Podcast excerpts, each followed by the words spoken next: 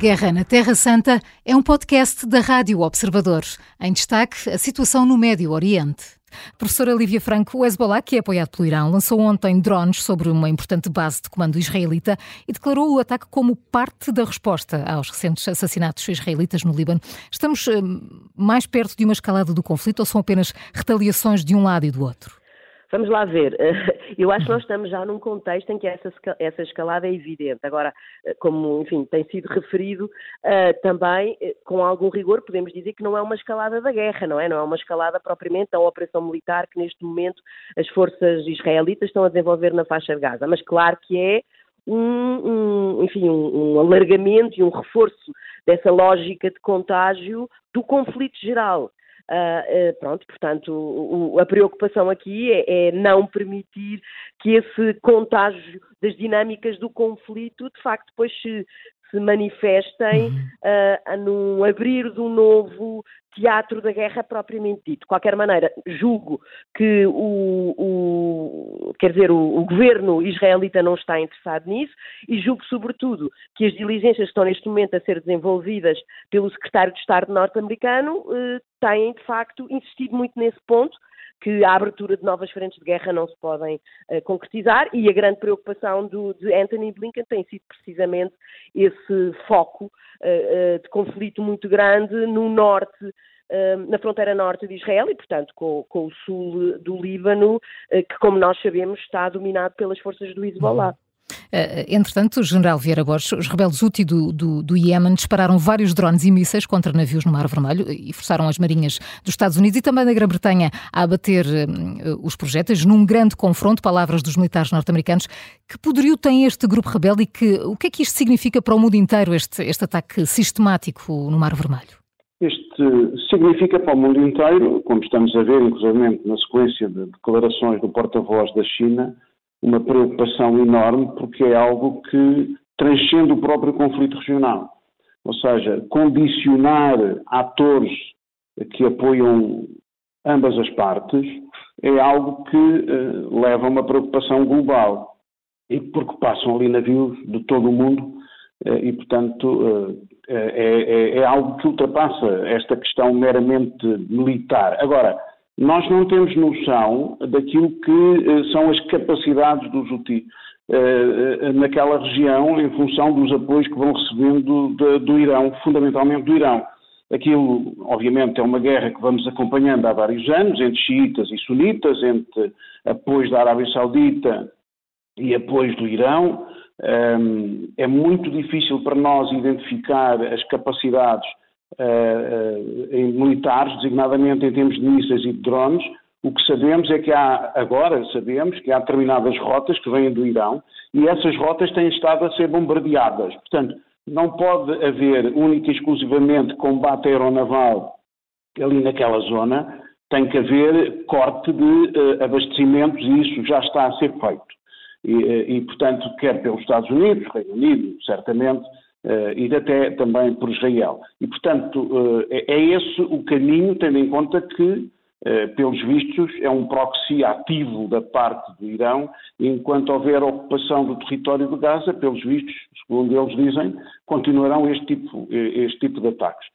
não é fácil gerir, digamos, em termos militares, um, toda, digamos, aquela ameaça, de maneira alguma. e, portanto, vamos continuar a ter e, e dizer que não é fácil, porque não é, não é possível ocupar aquele território, território esse que é um caos completo. Eu lidei com homens do Serviço de Informações no Iémen, no Marshall Center, e, e, realmente aquilo, aquilo que me transmitiram é perfeitamente indescritível. E, e portanto, sendo um caos, certamente que eh, os Estados Unidos ou outros países não querem lá pôr botas no terreno. E, portanto, eu julgo que o caminho será esse, será a condenação, será a pressão do Irão em todo este processo, será o combate aos abastecimentos, eh, eh, digamos, de, de mísseis e drones para, para este tipo de forças por parte do Irão. Oh, oh, Maria João, posso, Força, posso reforçar um bocadinho o que o general estava claro a dizer? Claro que sim. Eu, eu, eu acho que é importante também para os ouvintes perceberem, e de alguma maneira o general também já disse isto, que de facto estas atuações dos úteis aqui nesta região muito importante do mundo têm mesmo um impacto global. E porquê? Porque pelo menos 20% do trânsito global de contentores, portanto estamos a falar do comércio internacional, passa por esta rota. E, e o que tem acontecido, e são dados que já são públicos, é que comparativamente ao trânsito, portanto, de, de, de, navios da Marinha Mercante com os grandes contentores que fazem funcionar o comércio internacional, que passavam em janeiro de 22, comparativamente agora com o mesmo número de navios que tem passado em janeiro de 23, nós vimos que houve um decréscimo da passagem de 90% dos navios de contentores. O que é que isto quer dizer? Quer dizer que eles têm que encontrar rotas alternativas por causa desta ameaça. Uhum. E a rota, a rota alternativa, como nós sabemos, é pelo Cabo da Boa Esperança, que demora para aí mais duas semanas. Ora, isso significa que no produto final que os consumidores, em qualquer parte do mundo vão sentir sobre os preços dos, dos bens, não é? Que vão consumir. E, e, quer dizer, esse, esse valor final, esse preço final aumenta muito. Portanto, as pessoas em todas as partes do mundo, no fundo, vão ressentir exatamente isto. E depois também quer dizer que, no fundo, estas empresas de navegação também têm visto aumentadas os prémios dos seguros que têm de pagar, porque é cada vez mais perigoso pagar, passar por, estas, por, esta, por esta região, não é? Portanto, isto significa que na nossa vida cotidiana, de facto, nós sentimos claramente no, no nosso dia a dia o peso de, destas dinâmicas que estão a observar naquela região muito específica, que é uma região muito importante do ponto de vista do trânsito uh, internacional, não é? Do comércio internacional. Também gostava de afirmar que não é apenas, essa situação não se manifesta apenas no Mar Vermelho. É mais uma situação que que se deve acrescentar à situação complicada no que diz respeito ao princípio da livre navegação, em outras regiões, como seja, por exemplo, e nós temos vindo a falar muito isso também nos últimos anos, no Mar Negro, uhum, a questão sim. dos cereais, por exemplo, não é? Ou, por exemplo, uma situação também como é a situação dos mares do sul da China. E é por essa razão, de facto, que esta questão, que às vezes nos parece um bocado longínqua, nos deve preocupar, porque isto afeta mesmo o nosso bolso todos os dias. Entretanto, General, um, o Hamas um, uh, tá, uh, os líderes, de, de, desculpa, os líderes do Egito, da Jordânia e da Autoridade Palestiniana vão reunir hoje para discutir a guerra em Gaza e o aumento da violência na, na Cisjordânia. Não têm faltado reuniões entre vários países, até ocidentais, o que podem fazer enquanto Israel não conseguir os seus objetivos? Eh, todas estas reuniões são positivas. Nós temos noção de que este périplo de Blinken foi muito importante. Mais do que se possa pensar, Peço desculpa. Uh, digamos que a mensagem que ele tem enviado tem sido uma mensagem muito equilibrada, de pressão sobre Israel, que levou a esta reunião do Gabinete de Guerra, que, que anunciaram há pouco e muito bem, uh, e, e, sobretudo, o que está aqui em causa é, de, é, é, aquilo que ele diz, que a paz com os vizinhos depende daquilo que é o caminho para o Estado palestiniano, ponto. Os Estados Unidos nisso não abdicam de dizer que é importante proteger as vidas, de civis, eh, que é importante libertar todos os reféns, que é importante facilitar a assistência humanitária, que é importante, sobretudo neste aspecto, garantir que palestinianos não sejam deslocados à força, o que obrigou Netanyahu ontem a fazer uma declaração neste sentido, ao contrário extremista do seu governo, que é importante reduzir as tensões regionais, que é importante evitar a escalada. Portanto, o discurso de Blinken, eh, discurso esse sustentado nesta visita ao longo de seis dias, é um discurso muito positivo, mas de grande pressão sobre Israel. E é nesta altura que é importantíssimo fazer a negociação, digamos, uh, com os vários atores árabes.